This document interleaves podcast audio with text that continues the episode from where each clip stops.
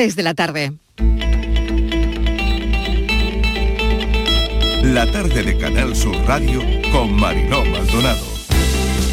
Ha coincidido justo pico de la, de la sexta ola y en muchísimos municipios incluso los propios colaboradores altruistas de, la provincia nos avisaban que había muchísimas que estaban medio pueblo confinado. En muchas ocasiones esas donaciones eh, se han reducido hasta en un 50% respecto a las previsiones habituales. Puede parecer un dato alarmante, pero si lo comparamos que de esos 1.266, ¿cuántos están hospitalizados? Solamente hay 35 mayores hospitalizados. Ese es el dato que la vacuna funciona, y que bueno, la vacuna no es esterilizante, no evita el contagio, pero sí evita que la sintomatología pues se pase de, bueno, de una manera leve. La presión hospitalaria es del 12% en camas UCI, en las que tenemos en Andalucía, frente al 22% de presión hospitalaria que hay en la media nacional. Por tanto, estamos 10 puntos por debajo de la media nacional en presión de camas UCI. Eso tiene mucho que ver con que hemos aumentado de manera también exponencial las camas UCI que tenemos en Andalucía. Esto ha provocado que en muchas circunstancias, en muchas ocasiones, ha sido muy difícil mantener abierta la actividad. Se está dando el caso que un trabajador que cursó la baja no puede dar el alta o cursar el alta porque todavía no está tramitada esa baja. ¿no? Lo que yo dije fue impecable lo que yo dije lo mantengo y lo que yo dije se convertirá en línea de trabajo de todos los países occidentales. Eh, de hecho ya lo es, pero también lo será y en mayor medida en el futuro, en el futuro inmediato.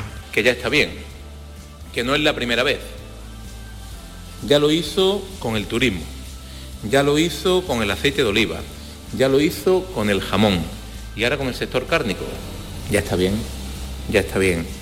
Por tanto, yo quiero decir con esto que el gobierno de Sánchez o tiene que pedir una rectificación urgente al ministro o el cese inmediato. Estoy convencida, como digo, de que el ministro Garzón no ha tenido las mejores declaraciones, pero también estoy convencida de que el PP está intentando sacar un rédito electoral eh, en un sector porque tiene una campaña electoral a la vuelta de la esquina y fundamentalmente en Andalucía también tengo que decirles que se, se, pretende hablar de este tema para no hablar del principal problema que tenemos, que es el colapso de la atención sanitaria. Y que el ministro Garzón, si quiere saber lo que es una macro, eh, una macro granja, que aproveche el tiempo que le quedaría con el cese y se vaya a ver a sus camaradas del Partido Comunista Chino y vea lo que son macrogranjas realmente en ese país asiático. Yo lo que espero es que los malagueños recuerden, cuando vayan a poner el, voto en la urna, recuerden las declaraciones que viene haciendo el señor Garzón, que en un periodo corto de tiempo se ha metido con la agricultura, con la hostelería, con el comercio, con la juguetería y ahora le ha tocado a la ganadería. Por eso creo que no hay que gobernar con el PSOE, porque son desleales, no solo con los programas que se firman, ¿no? con los compromisos que se firman en los pactos de legislatura, esa es mi opinión, ¿eh? sino incluso con sus socios de gobierno cuando defienden eh, ¿no? los valores comunes. Es alucinante. El PSOE quiere que pase rápido la polémica para no mancharse, ¿no? Bueno, es que sería bastante surrealista que un ministro que está cumpliendo con el eh, acuerdo de gobierno y con la ciencia, bueno, tuviera que dar algún paso sería, mm, sí que seríamos noticia en el mundo, sin lugar a dudas. Por tanto, no es necesario que lo diga, eh, que respaldo eh, profundamente al señor Garzón. Lo que tenía que decir, yo no desautorizo a nadie, lo que tenía que decir lo dije ya ayer.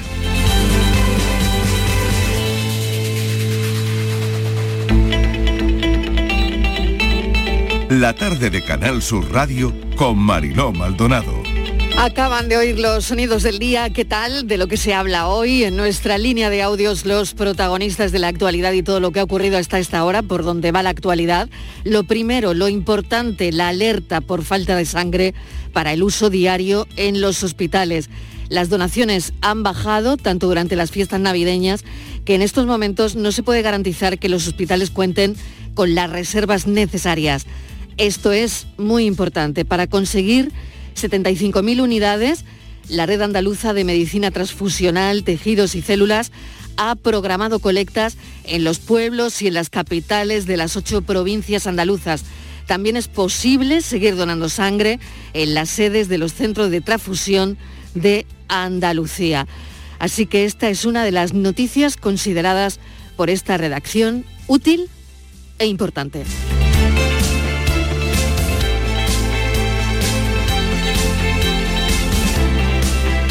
Gobierno y las comunidades autónomas se reúnen para ir avanzando con algunos asuntos relevantes que discutir. Vamos a ver si estamos llegando al pico y si se está produciendo ya una desaceleración de la pandemia. En el Consejo Interterritorial de hoy, de esta tarde, planes para una nueva fase sobre cómo afrontar la COVID. Dicen que como una nueva gripe, aunque esa idea no termina de cuajar para, por ejemplo, la Organización Mundial de la Salud, que en ningún caso creen que estamos en una fase en la que se pueda dejar de tratar esta enfermedad como una pandemia, por mucho que Omicron sea más leve. Ayer alertaban de que el 50% de la población, seguro que a esta hora ya lo saben, lo comentábamos también ayer, terminará contagiados de Omicron en seis semanas. Claro que hoy lo que la gente se pregunta es si podremos con ellos, si el sistema podrá. Esta tarde, como les digo, se hablará de todo esto en el Comité Interterritorial y también se hablarán de las bajas, aunque Seguridad Social ha dicho ya que las competencias las tienen las comunidades autónomas. Así que no sabemos cuándo se abrirá ese paso de pandemia a endemia, pero no parece que toque ahora mismo. Más bien lo que toca es el análisis de la situación en nuestro país. La EMA, la Agencia Europea del Medicamento, ha alertado en la idea de precipitarnos en el cambio de fase. Dicen que Omicron puede acabar provocando una inmunización natural, pero todavía no. Y hay que seguir vacunándose. Y algo que han dicho también, preguntados por una cuarta dosis, es que no se pueden inyectar vacunas cada tres o cuatro meses porque eso acabaría anulando la inmunización contra el virus. Todo esto es lo que ha dicho la Agencia Europea del Medicamento. Este, esta semana debería quedar aclarado cómo van a quedar el precio de los test de antígenos y cómo piensa el Gobierno limitar estos precios. Está previsto que se regule mañana. Mañana la Comisión Interministerial de Precios de los Medicamentos debería fijar un tope máximo. La incidencia en España supera los 3.000 casos datos que, como saben, colapsa la atención primaria. En algunas provincias españolas la ocupación hospitalaria está por encima ya de los niveles de riesgo alto. En 26 provincias, eso no ocurre en Andalucía, como han oído, lo han oído en nuestra línea de audios. Son UCIs que tienen ya más del 25% de camas ocupadas. Esto está ocurriendo en el resto del país. Y un dato curioso, fíjense, hasta el 40% de los ingresos que se producen en hospitales de pacientes con COVID han ido al hospital por otra cosa, por una operación programada, o porque se han roto algo, o por una urgencia de otra índole que no está relacionada con coronavirus. Pero cuando les hacen la prueba, dan positivo. Así que están ingresados, pero no porque el COVID les haya llevado al hospital, porque han ido para otra cosa. Son detalles que vamos conociendo de esta sexta ola. Bueno, Fitur se va a celebrar la semana que viene por segundo año en pandemia. Habrá menos países, 107 van a participar en esta feria de turismo, un 35% menos que antes de la pandemia y un protocolo que se va a seguir muy, muy estricto.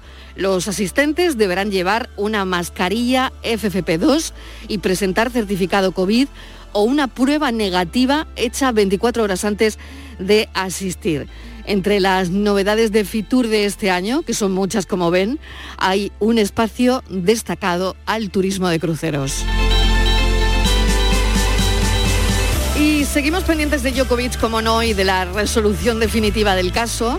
Una confesión del tenista vuelve a retrasar la decisión del gobierno australiano Djokovic ha reconocido que su equipo envió a Australia la documentación para tramitar su visa con varios errores.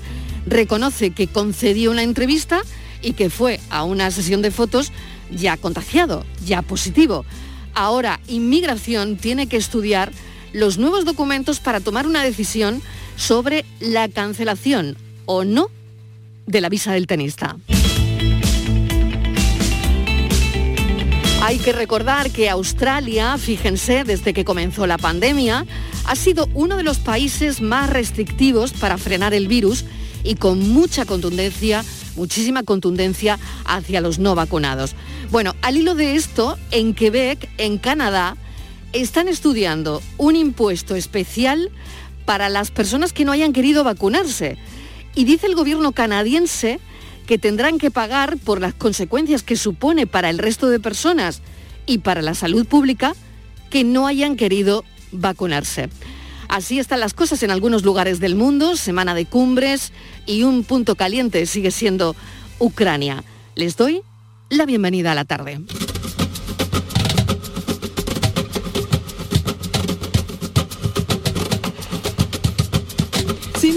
Sientes que la suerte está contigo, jugando con los duendes, abrigándote el camino, haciendo a cada paso lo mejor de lo vivido, mejor vivir sin miedo. Sin miedo, lo malo se nos va volviendo bueno. Las calles se confunden con el cielo nos hacemos aves sobrevolando el suelo así sin miedo. Si quieres las estrellas, vuelco el cielo. No hay sueños imposibles ni tan lejos.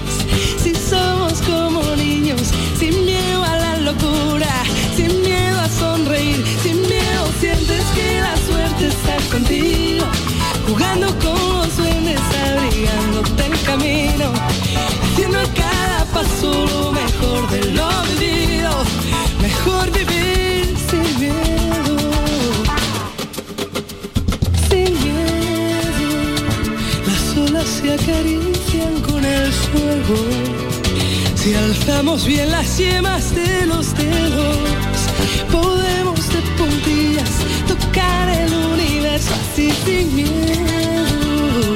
Las manos se nos llenan de deseos que no son imposibles ni están lejos. Si somos como niños, sin miedo a la ternura, sin miedo a ser feliz, sin miedo sientes que la suerte está contigo, jugando con los duendes, abrigándote el camino, haciendo cada paso lo mejor de lo vivido, mejor vivir sin miedo. Lo malo se nos va volviendo bueno. Si quieres las estrellas, vuelco al cielo. Sin miedo a la locura, sin miedo a sonreír, sin miedo sientes que la suerte está contigo. Jugando con los duendes, abrigándote el camino. Haciendo a cada paso lo mejor de lo vivido. Mejor vivir sin miedo. Con Rosana hemos querido darles la bienvenida a la tarde con esta canción Sin Miedo en relación a una entrevista que tendremos a las 5 en punto. Quiero que escuchen a Julio de la Iglesia, este DAX, y vendrá a hablarnos del miedo. Nuestro tiempo en la vida es limitado. El mío es de 17 minutos 56 segundos. Mi nombre es Julio de la Iglesia. Soy TEDAS, técnico especialista en desactivación de artefactos explosivos. Y os confieso que tengo miedo. Porque este es mi mundo. Una bomba y una cuenta atrás donde desactivarla. Y en medio muchos miedos que gestionar y muy poco margen para los errores. Pero mi experiencia me ha demostrado que cuando afrontamos el miedo, lo normal es que lo superemos. Y para ello he creado una fórmula basada en mi experiencia y en la de otros que, como yo, literalmente se juegan la vida. Y que en situaciones de alto riesgo nos ha ayudado a nosotros y a nuestros equipos a superarlo. Porque tener miedo es inevitable, pero superarlo es una decisión. Empecemos por definir qué es el miedo. Es una emoción provocada por la percepción de un peligro real o imaginario, presente o futuro. Esto es algo que nos diferencia del resto de las especies. Tememos cosas o situaciones que no han ocurrido nunca y que quizás nunca se produzcan. Yo os pregunto, ¿a qué tenéis miedo? Pensadlo. ¿Y si superar nuestro miedo personal o profesional fuese una cuestión de vida o muerte? ¿Creéis que os ayudaría a tomar decisiones más valientes, más audaces, más comprometidas? Si vuestra vida estuviese en juego, ¿delegaríais la responsabilidad? ¿Le pasaríais la pelota a otro? ¿Os distraeríais de vuestro objetivo? ¿Verdad que no? Pensemos, ¿a qué tenemos miedo? Julio de la Iglesia estará esta tarde a las 5 en punto con nosotros. Pertenece al cuerpo de élite de los TEDx, técnico especialista en desactivación de artefactos explosivos. Es un experto en trabajar bajo presión, en gestionar los miedos, en la toma de decisiones y en el logro de objetivos. Los ha vivido, los ha estudiado y ha creado una fórmula muy particular para desactivarlos. Una fórmula que le vamos a preguntar hoy a las 5 de la tarde en el programa. Es el gurú actual en superación del miedo y motivación, da formación, empodera equipos y es una persona que ahora mismo está detrás de los mejores directivos de este país.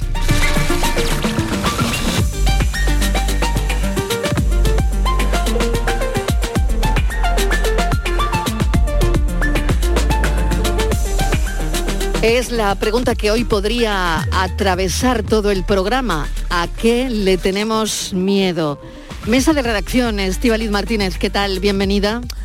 Hola Mariló, ¿qué tal? Buenas tardes. Uy, a muchísimas cosas tenemos miedo. Es verdad. A Hay que aprender a cosas, desactivarlo, ¿no? A ver si a las 5 aprendemos cómo, cómo desactivarlo de alguna manera, ¿no? Sí, tenemos miedo a cosas pequeñas, a veces insignificantes, a un ratón, por ejemplo. Mm. Tenemos miedo a la enfermedad, tenemos miedo a la muerte, tenemos miedo a la soledad. Así que ya ves, el miedo puede ser desde una cosa muy chiquitina de tener miedo a una cucaracha ¿eh? o a un ratón, a, a lo más grande, ¿no? Que, o peor, que puede ser la enfermedad o el fallecimiento, tanto, sobre todo de un familiar, que es cuando se sufre, ¿no? Porque cuando tú te vas, bueno, pues tener miedo a morirte, pero cuando te has ido ya, dejar de tener miedo. Así que vamos a intentar superar ese miedo. Pero Marilo, si te parece, vamos a seguir hablando de un tema importante y de vida. Yo creo que en esta ocasión vamos a hablar de vida, de vida y también a veces de cómo superar eh, miedos, ¿no? Situaciones muy complicadas. Vamos a seguir hablando de donación de órganos porque la, la pequeña Vera, la niña está de cuatro años que fallecía como consecuencia del accidente ocurrido la semana pasada en un castillo hinchable de Mislata, en Málaga, que ya lo contabas tú ayer, ¿no? Que ha donado, eh, la familia ha donado sus órganos para salvar la vida de otros niños, son órganos muy pequeñitos y, son muy necesarios, Mariló. Niños que están a la espera de, de un trasplante, ¿no? Es un gesto de generosidad eh, que por desgracia para esta familia han disfrutado muy poquito de la vida de esta menor. Pero esta generosidad, eh, en este caso su, su corazón, Mariló, va a seguir latiendo tal vez en la sonrisa de otro niño. Y es que España tenemos que estar orgullosos porque seguimos siendo líderes mundiales en cuanto a donación de órganos. Lo somos desde hace 29 años. En España, eh, cualquier persona que necesita un órgano, estadísticamente, fíjate, tiene un 94-95% de probabilidades de conseguirlo, según el doctor Rafael Matensanz, que recordamos es fundador de la Organización Nacional de Trasplantes desde el año, se fundó en el año 1989. En el 2020 la tasa de donantes por millón de, habitantes era de 38 la media del resto de Europa de 18. Imagínate, ¿no? Duplicamos, eh, superamos esa, esa media europea. En España, tal y como reflejan los datos del Ministerio, eh, esto es importante, ¿no? 9 de cada 10 familias dicen sí a la donación tras perder a un ser querido. Este dato es muy importante, 9 de cada 10. ¿Qué, ¿Cómo se hace, Mario? También en España se forma mucho a los profesionales que para mejorar ese momento tan difícil ¿no? de hablar, de comunicar las malas noticias a una familia que ha perdido un ser querido y además solicitar a esa familia la donación de, de órganos. Bueno, pues estas profesionales reciben eh, cursos Ahí mm, pues normalmente suelen ser integrantes de los equipos de coordinación de los centros eh, seleccionados en trasplantes y reciben estos cursos, Mariló, eh, pues mm, para comunicarse y llegar a esta familia. Normalmente son coordinadores de trasplantes los que hacen estos, estos cursos, ¿no? Y así que, eh, la, como te decía al principio, ha sido esta familia, la familia de, de la pequeña Vera, ¿no? Que hemos visto esta solidaridad, Mariló, que abre la puerta a la esperanza de otros pequeños que se encuentran ahora mismo en lista de espera para recibir un trasplante, un pequeño órgano que solamente se lo puede dar otro pequeño como él.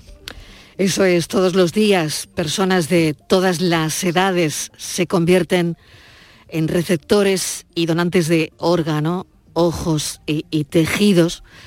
Las vidas se transforman.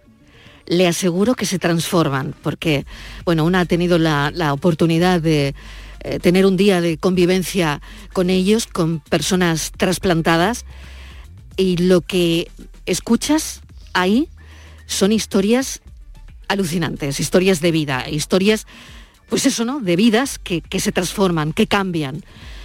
La verdad es que, por otro lado, está la vida de las familias de los donantes que convierten la pérdida en esperanza. Y luego está la vida de los promotores que divulgan este mensaje, como el doctor José Pérez Bernal, que lleva, bueno, 43 años de intensivista en el Virgen del Rocío, director general de trasplantes del Colegio de Médicos de Sevilla, y lleva toda la vida en esto. Por eso hoy hemos querido charlar con él, porque mm, el doctor Pérez Bernal es súper activo en, en redes y, seguro que ayer vio y escuchó la canción de la pequeña Vera. Ay, Dios mío, ay, Dios mío, que la estrella de los reyes se ha perdido.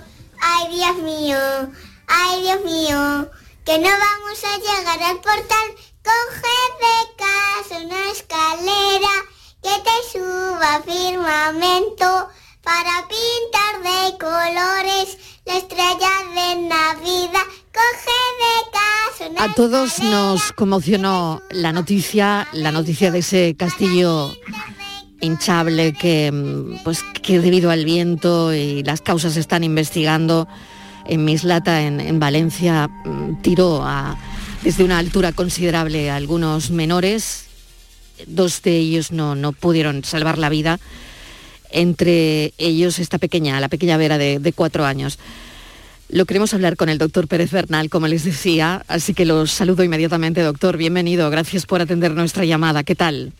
Hola, buenas tardes, Mariló. Mira, emocionado, he vuelto a escuchar ahora mismo este villancico de esta chiquilla que se ha ido al cielo salvando a, a cinco chiquillos que, que tenían una muerte anunciada y con sus órganos se pudieron trasplantar a cinco amiguitos, como dice el padre en el Twitter. Pues escuché ayer ese villancico que ella cantó y me puso un nudo en la garganta y otra vez lo, otra vez lo tengo. Es que el, el Twitter que puso este padre, eh, habla- mm, hablando de una forma como si fuera la niña, porque decía, lo tengo delante, mira, dice, tengo cin- cuatro años y me despido del mundo de forma trágica e injusta. Gracias por la fuerza que me habéis dado y el cariño a mis papás y tetes, a los cinco amiguitos a los que ayudo a vivir con mis órganos. Y termina, sed tan felices como yo he sido yo. Os dejo mi sonrisa para que no desaparezca. Vera, esa forma de escribir que tiene el padre tiene un mérito increíble porque su hija tuvo el accidente el día 4 de enero, eh, entró en muerte cerebral, fue donante de órganos ya eh, el domingo este, el domingo pasado, día 9, y en pleno duelo, en, cuando la forma- lo peor que te puede ocurrir en la vida, el dolor más grande es perder un hijo, ¿no? Y, y en pleno duelo, eh, si tú hablabas antes del miedo, el miedo a que tu hijo le pase algo, pues fíjate el miedo. Durante esos días que estuvo la niña en la UCI, eh, transformaron su tragedia en, en esperanza, como tú has dicho, sus lágrimas en vida. Eh, y, es, y es tremendo la forma tan de tanta categoría que han tenido este padre que se llama Iván Pérez en, en explicar su situación, ¿no? Y, y- y sobre todo con un mensaje de alegría de esta niña cantando, una niña preciosa con sus gafas mm, rojas y su flequillo, cantando con esa alegría que se lo habrían grabado el villancico estas navidades. Y bueno, emocionante, es muy emocionante el tema. La- las fechas, además, doctor Pérez Bernal, ¿no? El, el accidente pues en plenas vacaciones de Navidad, de, los niños además, donde llevas a tu hijo a un castillo hinchable, ¿no? Para que se divierta, para que, y, y, bueno, muy cerca, ¿no? Además de la llegada de los magos, en fin, eh, desde Sí, luego sí, todo, todo tiene una connotación eh, altamente trágica y luego el, el villancico que escuchamos ayer ¿no? y que hemos vuelto a oír hoy. Bueno, yo quería preguntarle, doctor, doctor ¿qué- ¿cómo ayuda esto de alguna manera también a, a todas las personas que están luchando día a día ¿no? por las donaciones? Mira, en parte, en primer lugar, yo creo que esto le ayuda mucho a los padres a superar el duelo. Yo he escuchado en muchísimos padres, familiares de donantes de órganos, en mis muchos años de coordinación de trasplante, la palabra bálsamo, la palabra consuelo, saber, eh, esta niña decía, os dejo mi sonrisa para que no desaparezca. Bueno, pues sus órganos eh, eh, siguen en la tierra. una madre, recuerdo una madre, Ana María, me decía, mi hijo Fernando no ha muerto, porque el concepto de muerte es físico y espiritual. Espiritualmente para una madre nunca va a morir mi hijo, ¿no? Pero físicamente es que sigue en la tierra. Sus órganos y su ADN están en otras personas y se va a transmitir. Y además ha ido al cielo dando vida, ¿no? O sea que este gesto de la donación de órganos tras una muerte trágica, que siempre ocurre así, pues, eh, pues deja, hombre, la cicatriz esa nunca te la va a aliviar nadie, ¿no? Esa cicatriz en el corazón y en el alma, pero es un bálsamo, es un bálsamo. A ellos les gustaría conocer a las personas que se han trasplantado, pero en España está prohibido, ¿no? Por eso yo muchas veces, y tú lo has conocido, el acto de, uno a, familias de donantes con personas trasplantadas, mm, que no se corresponden en nada, ¿no? Pero todo, todos los trasplantados le dan las gracias como si fuera su donante, ¿no? Y también me has preguntado que cómo nos influye esto a los profesionales de los trasplantes. Pues pues es muy duro, es muy duro porque todos tenemos un hijo, todos tenemos un familiar. Y, yo he visto en los quirófanos de la donación con el cadáver de ese chiquillo todas las mascarillas mojadas de lágrimas. Pero hay que superarlo porque sabemos que inmediatamente se van, van a volver a nacer otras personas, en este caso cinco niños, ¿no? Esos órganos irán corriendo, volando en aviones, por ambulancia con la Guardia Civil de Tráfico delante, corriendo contra el reloj para salvar otras vidas. Y eso mm, sacamos fuerza de flaqueza, pero es muy duro para nosotros, tú lo sabes. Mm. ¿Cómo se forma a los equipos, doctor Pérez Bernal? ¿no? Y sobre todo, eh, bueno, nos preguntábamos ayer y, lo hablábamos en la redacción, ¿no? Y creo que esto lo piensa hoy todo el mundo, ¿no?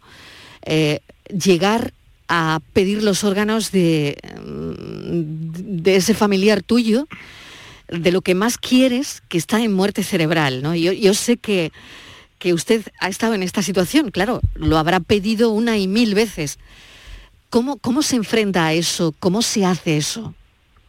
Mira, con Marelo, con mucho autocontrol, porque te entran ganas nada más que ves a esos padres, se te saltan las lágrimas, te tienes que autocontrolar. Ellos tienen que ver en ti a un profesional, a un sanitario, que va, que va a pedirle algo, pero se lo ofrecemos como un mecanismo de autoayuda. Eh, esta, esta persona en ese momento tan trágico, tú sabes que te están mirando pero no te están viendo. Te están oyendo pero no te están escuchando.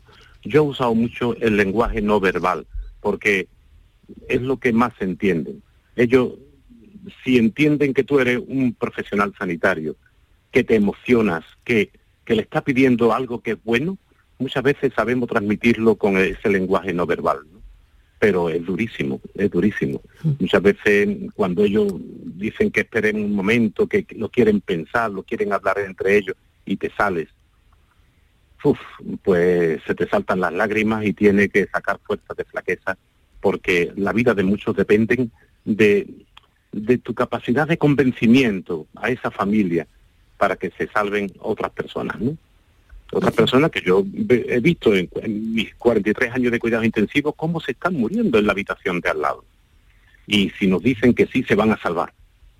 Entonces es muy difícil. Tú dices que, que nos dan cursos, es verdad, todos los coordinadores de trasplante recibimos cursos para saber transmitir malas noticias, para tener elegancia a la hora de pedir esto y tener empatía y, y, ofrecérselo como un sistema de autoayuda, ¿no?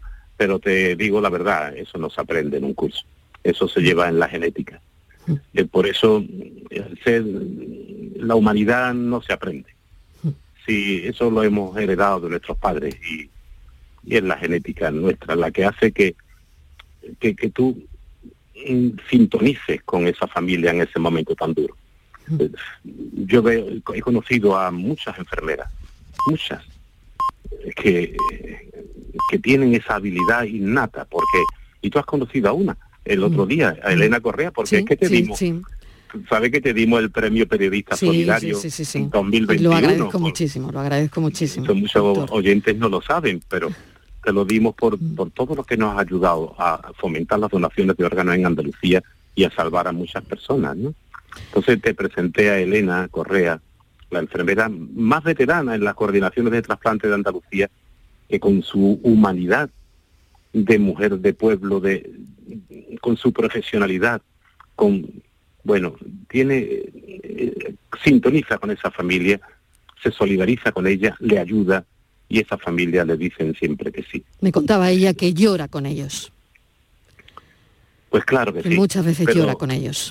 Pero mira, te voy a decir un secreto, una confidencia, algo confidencial. Yo siempre, cuando me han llamado, yo me desplazo en Sevilla en moto y, desde mi casa al hospital, una llamada al coordinador de trasplante, en 20 minutos estaba yo con mi bata en la UCI. Entonces, cuando esa familia me ha dicho que no, eh, tú le puedes insistir una vez, pero no puedes romper esa intimidad forzándolo ni mucho menos. Si dicen que no, pues, pues no hay donación. Y entonces yo me he vuelto a mi casa y te aseguro que debajo del casco de mi moto, pues me he ido llorando muchas veces por rabia, rabia porque los andaluces eh, no entendíamos esto, no entendíamos que la solidaridad salva vidas, que, que puede haber vida después de una vida, que esa muerte era irre- irreversible, que se va a incinerar el día, al día siguiente esa persona y se podía haber ido al cielo salvando muchas vidas y si nos dicen que no, otros se van a morir y otros que yo he conocido con nombre y apellido en mi UCI. Y, entonces te vas con esa rabia también por no haber sido capaz de convencer a esa familia. ¿no? Eso nos deja muchas cicatrices a, a- a los sanitarios que nos dedicamos a la coordinación de trasplantes, muchas. Afortunadamente eh, estamos en unos buenos datos ¿no? de, de trasplantes, eh, somos solidarios en este país y, y en Andalucía.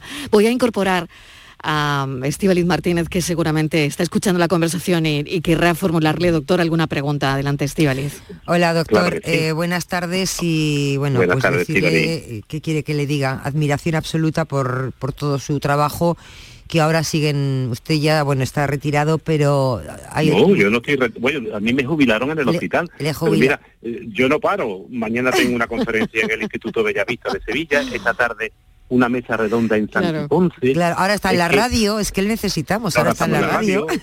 Sí, este viernes le llevamos la rosa de pasión de las donaciones de órganos a la Esperanza de Triana y siempre voy, como Mariló sabe, rodeado de donantes y de trasplantados.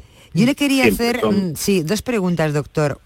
Eh, claro, cuando hay que, una familia tiene que donar órganos, el tiempo, el tiempo ahí eh, juega, es digamos lo peor que tienen ustedes, porque esto tiene que ser muy rápido, no se lo pueden, lo tenemos que pensar, pero ¿cuánto tiempo tienen para pensar una familia que tiene que decidir si dona los órganos o no, en este caso una donación pediátrica? Mira, mm, muy poco, muy poco tiempo. Por eso siempre vamos contra reloj. Una vez, mm, nunca llaman al coordinador de trasplante hasta que en la UCI no se demuestra con pruebas de todo tipo, como exige la ley, la muerte del cerebro, la muerte de todo, del, decimos muerte cerebral, pero es muerte encefálica, no solamente el cerebro. ¿no? Entonces, cuando nos llaman, y, entonces eh, nos dicen, aquí tenemos un chico con muerte cerebral, eh, avisa a la familia, valóralo tú por si puede ser donante. Si puede ser donante, si hemos descartado que tiene un cáncer o una infección o que se pueda transmitir, o, pues entonces hablamos con la familia. Pero desde el momento de la muerte encefálica empieza a descomponerse todo el cuerpo. Eh, es como si a un ordenador le quitas tú el procesador.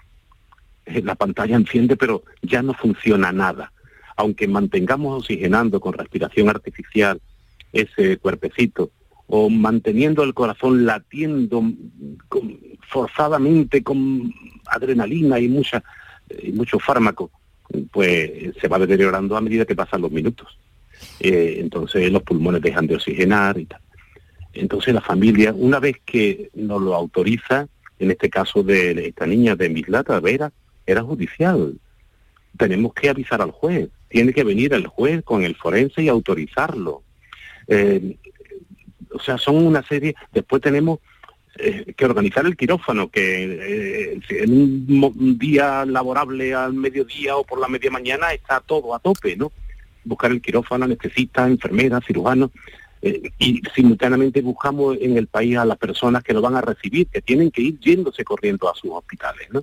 Y nosotros organizando el mecanismo de transporte, llamando a los aviones, llamando a las ambulancias, o sea que todo eso son minutos y una vez que ya se ha extraído ese órgano en un en un quirófano no recibe oxígeno ni, se- ni recibe sangre, se conserva en frío en una nevera con un hielo especial.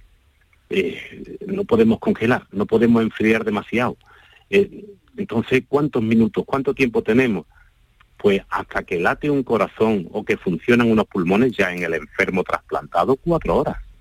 Si el receptor está en Madrid, en en el Hospital de la Paz, en la mayoría de los trasplantes infantiles, pues hay que ir en avión, atravesar la ciudad, empezar la intervención y en esas cuatro horas está incluida la operación. O sea, siempre, siempre contrarreloj. Cuanto antes esa familia nos diga que sí, antes se salvan otras personas. Sí, y yo la otra pregunta que le quería hacer es que eh, eh, durante los años, de- empezaron en el 18 hasta este año 2022, el Plan Estratégico Nacional de Donación de Trasplantes de Órganos, el objetivo era sobre todo fomentar la donación pediátrica, porque es quizá mm, donde más necesidad hay y donde más insistencia hay que tener, ¿no? Porque claro, son órganos muy chiquitines, eh, un niño que necesita un, un órgano tiene que ser de otro niño. Claro que sí, el tamaño es fundamental y además que sean compatibles. Por eso fomentamos mucho la donación de vivo en los trasplantes de hígado eh, y pediátrico, y perdón, de hepáticos infantiles y de riñón infantil. El donante tiene que ser pequeñito, mm, eh, pero niños, les llamamos niños desde que nacen hasta los 17 años. Eh, entonces algunos padres, algunas madres, pues son de ese tamaño, si el chiquillo es un adolescente. En el caso del hígado se le da el lado izquierdo del hígado. Claro que corre riesgo el, el donante, ¿no? Pero ¿quién no lo haría por un hijo, verdad? Eh, tenemos muchos trasplantes de donante vivo en niños, pero pero es que otros órganos no los podemos trasplantar. Hay trasplantes multiorgánicos en niños que nacen con malformaciones, que se le hacen en La Paz hasta hasta cinco trasplantes de cinco y seis órganos, ¿no? Eh, es muy complicado encontrar un donante infantil, ¿no? muy complicado, porque en España, gracias a Dios, los niños no se nos mueren. Eh, bueno, hay que seguir luchando, pues, para sembrar esta semilla de solidaridad en los corazones de las personas, como vosotros estáis haciendo, y, y así luchamos por la vida de, de todos, ¿no? Claro. Doctor Pérez Bernal, muchísimas gracias por habernos atendido. Un placer, como siempre, escuchar a alguien con, con tanta experiencia y que habla desde, desde el alma, ¿no? Gracias y un saludo. Un abrazo enorme. Un abrazo, Marilón, y buenas tardes. Adiós, gracias.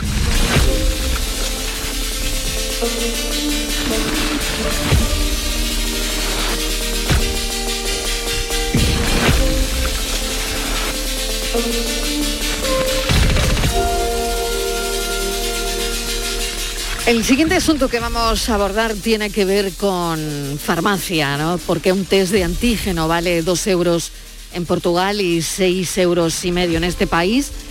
Y sobre todo también vamos a hablar del Paxlovid, que es eh, bueno, ese medicamento antiviral oral contra el coronavirus que está fabricando Pfizer. En un segundo. La tarde de Canal Sur Radio con Mariló Maldonado. También en nuestra app y en canalsur.es. ¿Nos vamos? Sí, espera, que quiero escuchar la fecha ganadora en el último sorteo de mi día de la 11. 1 de agosto de 1998. El día que salí de cuentas. María, qué memoria. ¿Qué va? Pero hay fechas especiales que no se olvidan. Y más si te toca uno de los miles de premios que cada lunes y cada jueves puedes conseguir con mi día de la 11. ¿Y cuándo dices que naciste tú? 11. Cuando juegas tú, jugamos todos. Juega responsablemente y solo si eres mayor de edad.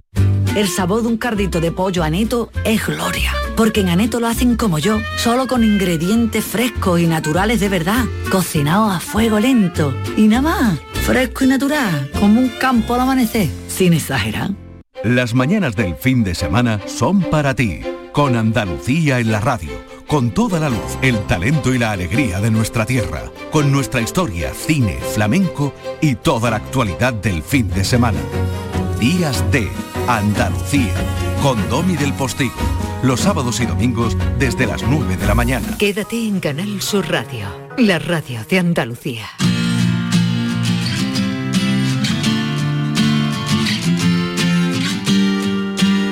La tarde de Canal Sur Radio con Mariló Maldonado. Sigue la lucha contra la COVID, contra el coronavirus, un tiempo en el que pasamos desde luego una lucha casi a pecho descubierto, ¿no? Cuando no había mascarillas, pues hemos pasado a, es- de eso, ¿no? De eso al uso experimental de, medicamentos que se desconocían, ¿no? Si funcionarían o no. Recordemos, ¿no? La primera ola en, hospitales y después la llegada triunfal de las vacunas. Bueno, pues estos días ya saben que se ha producido un nuevo hito que puede contribuir a que esa lucha sea bastante más eficaz y es la llegada de unas pastillas antivirales que buscan prevenir que la infección provoque la enfermedad grave o incluso la muerte. Se llama Paxlovid. Estivalis. Sí, Marilo, y nos ha despertado mucha curiosidad cuando eh, el presidente del gobierno ha anunciado que España va a comprar este mes 344.000 dosis de esta pastilla antiviral. Y nos hemos eh, preguntado qué tipo de pastilla es. La Pfizer dice que esta píldora tiene un 89% de efectividad contra el coronavirus. Eso dice la farmacéutica. Bueno, pues por lo que sabemos, es una píldora, Mariló, que está preparada para bloquear la, la encina, la, enci- la enzima. La enzima es lo que el virus necesita para multiplicarse. Entonces, este medicamento eh, no evita estas pastillas el contagio, pero actúa cuando ya estamos infectados. Y lo que hace este fármaco es reducir la gravedad de, la, infección.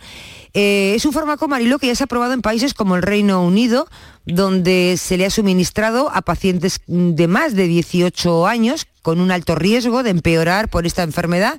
Entonces lo que hace cuando van a empeorar, pues reduce eh, esa gravedad, porque esta mm, pastilla pues no deja que el virus se, se multiplique.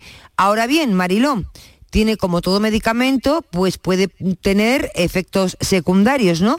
Eh, dicen que puede tener una alteración del gusto, que te puede producir diarreas, algún vómito y que incluso eh, estas- estos efectos secundarios pues te puede durar hasta un mes, ¿no? Después de la última dosis eh, administrada. Esto es lo que hemos leído y lo que sabemos, pero mm, queríamos conocer más de esta pastilla que de momento, bueno, pues eso, una esperanza y sobre todo para las personas que se les complica, se les complica el virus.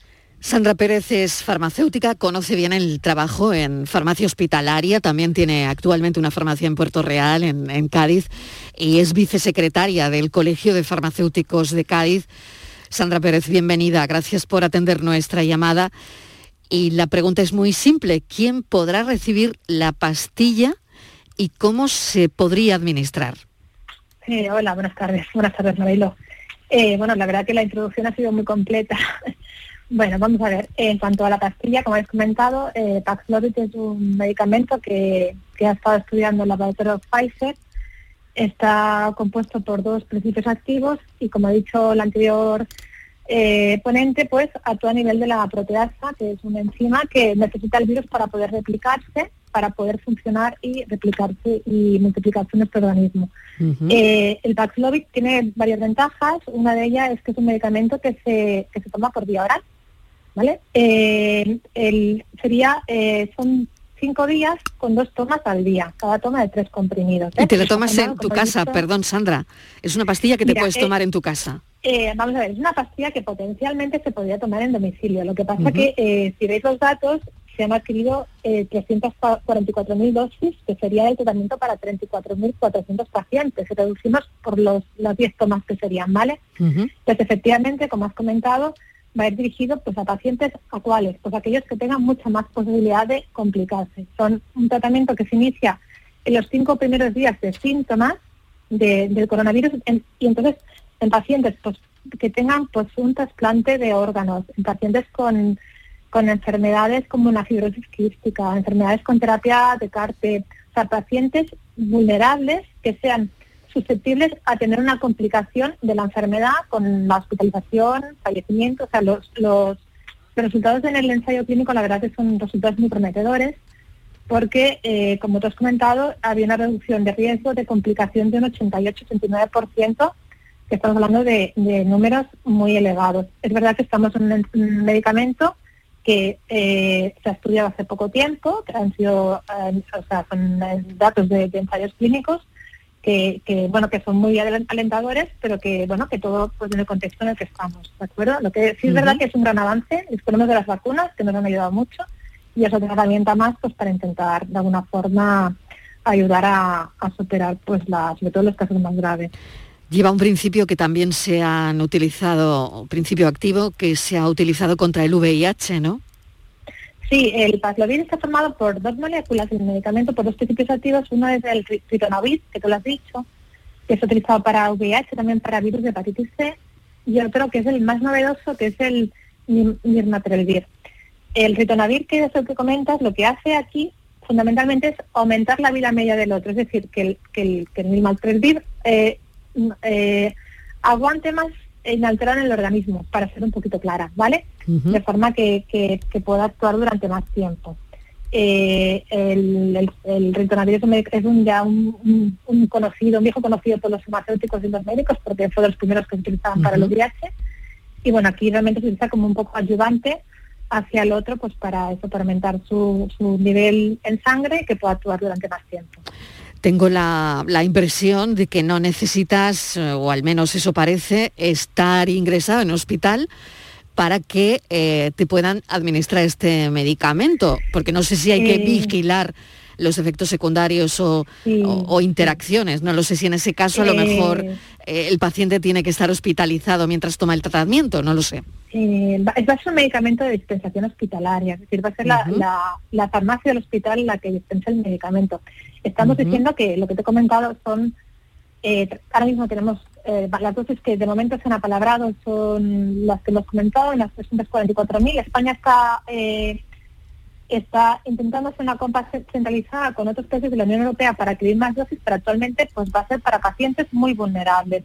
De forma que es verdad que aunque su administración sea oral, eh, todavía está por definir eh, dónde se va a administrar el, el, fármaco. Lo que sí está claro es que va a ser a través del hospital, que van a ser medicamentos con un, o sea, individualizados, es decir, donde se indique el nombre y completo del paciente, la, la, indicación por la cual se le va a administrar a ese paciente por un, un, un, un protocolo que se llama uso compasivo y ya la administración, eh, en principio estamos hablando de pacientes en los cinco primeros días que no, no, no todavía no tienen una gravedad, ¿vale? Mm. Que no requieren oxígeno, por ejemplo, es uno de los, es uno de los condicionantes. Eh, ya que la toma sea en el hospital o a nivel ambulatorio, es para en función del paciente.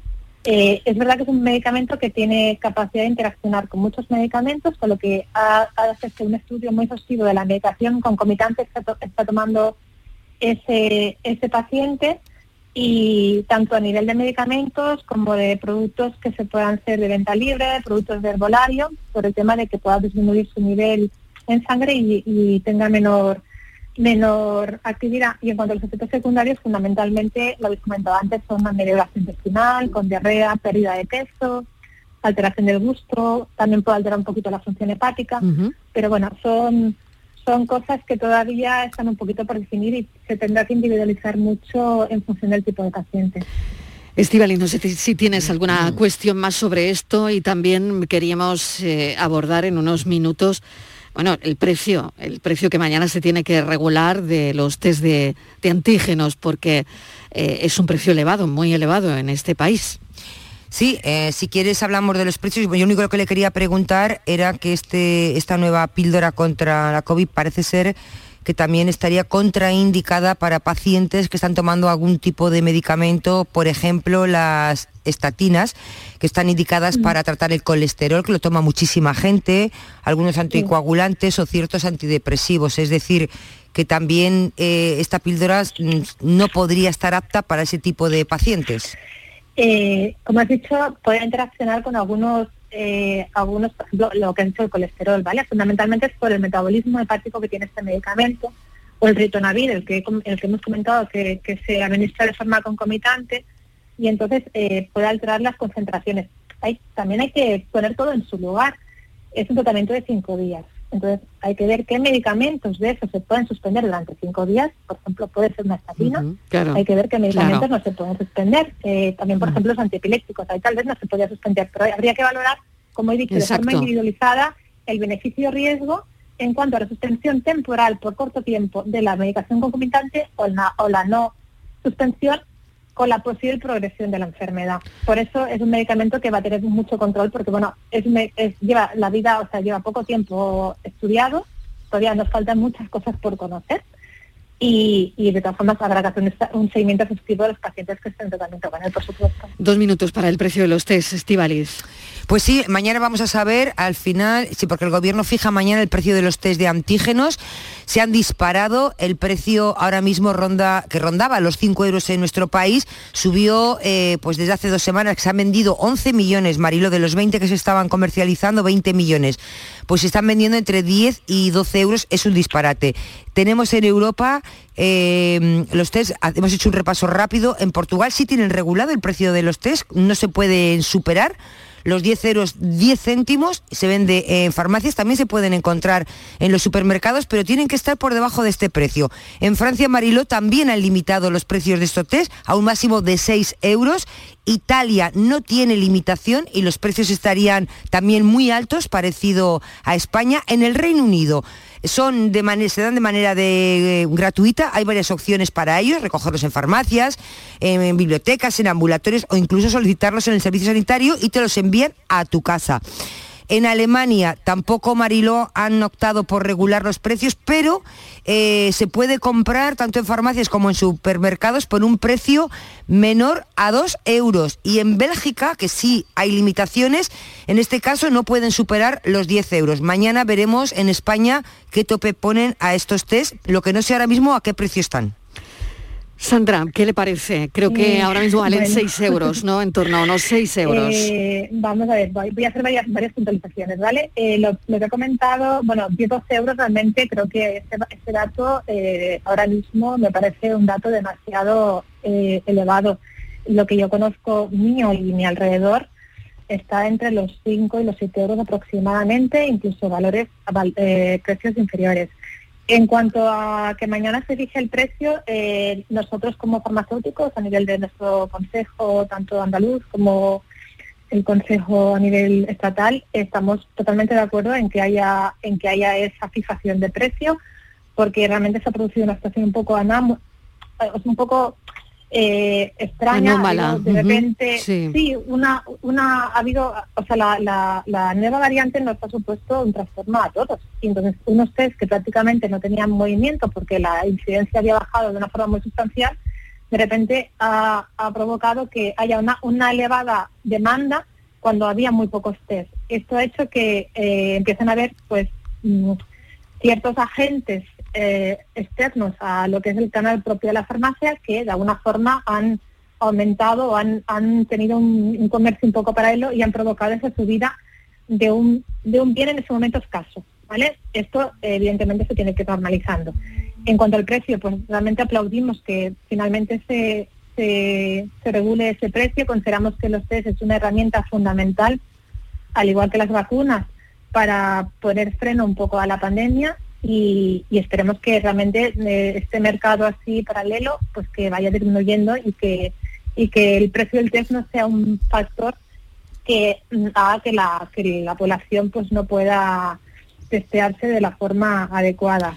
Eh, y bueno, pues me imagino que mañana sabremos un poquito más con respecto al precio final, que no sé exactamente por, por qué valor va a oscilar. Y, y bueno, mm, no sé si queréis alguna cosa más. Actualmente, Sandra Pérez. yo lo que conozco alrededor Sí. está a unos 5 o 7 euros. 5 o 7 euros, de 5 a 7. Gracias, un saludo. También una cosita que quería añadir en cuanto al tema de los test, eh, la importancia de la farmacia como ser la, la- el, el, el que dispense esos test eh, porque está muy cerca de la población. El que el precio esté regulado va a ser el mismo precio tanto para una ciudad grande como para una pequeña localidad más aislada, un pueblo, de forma que, consideramos que es el canal mm, el canal eh, recomendado por la cercanía del farmacéutico, por el consejo a la hora de interpretar y de realizar el test y, por supuesto, pues en cuanto al precio esté regulado, que, que sea el mismo en todas partes. ¿Se atreve a dar un precio para mañana? No, no me atrevo, la verdad que, que no, no sería, sería por mi parte sería algo arriesgado que, que realmente no, no está en mis manos. Me No, acaban de, me acaban de mandar un, un mensaje, me acaban de mandar un mensaje. eh, Mercadona vende a dos euros los test de antígeno en Portugal. ¿Qué le parece? Eh, mm, la verdad que Mercadona ha tenido eh, muchos de los test de Mercadona de Portugal han sido los lotes que se han, que han tenido retirada, ¿vale?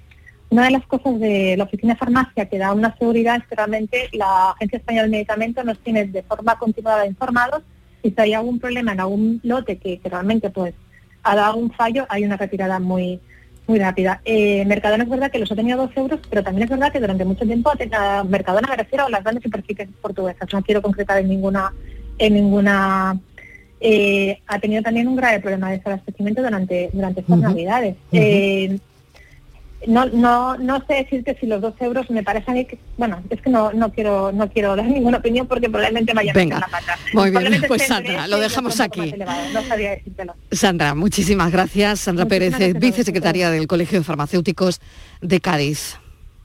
La tarde de Canal Sur Radio con Mariló Maldonado. Yo ya no pago por mi consumo y digo chao, digo chao, digo chao, chao, chao, a tú lo mismo.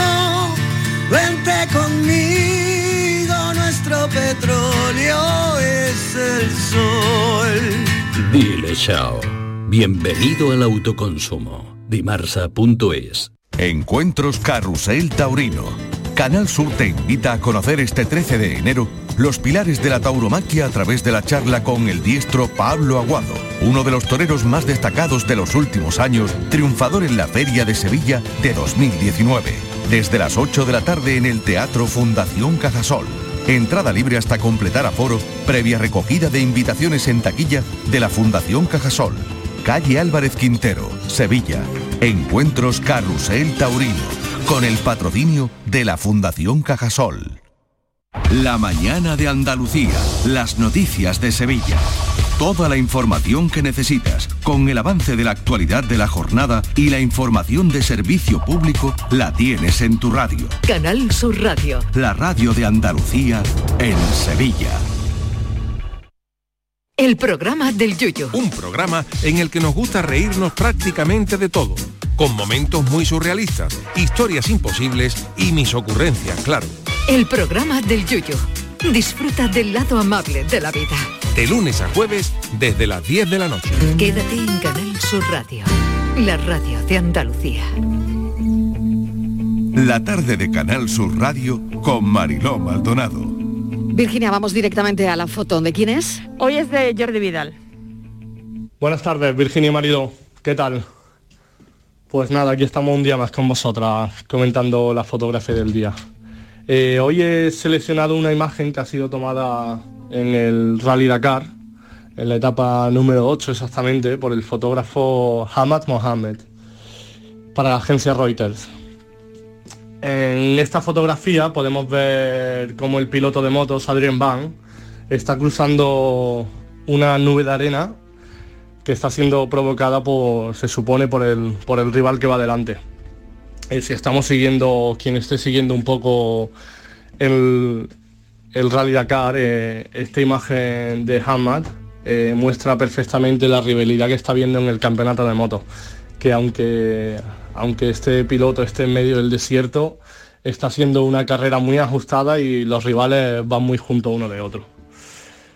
Y también me gustaría recalcar que, el, Rally Dakar es un escenario perfecto para muchísimos fotógrafos y así lo demuestra este fotógrafo de Reuters, que es un escenario perfecto para sacar una, unas imágenes muy bonitas y, y como digo, los amantes de la fotografía disfrutamos muchísimo este rally para, para ver fotografía increíble.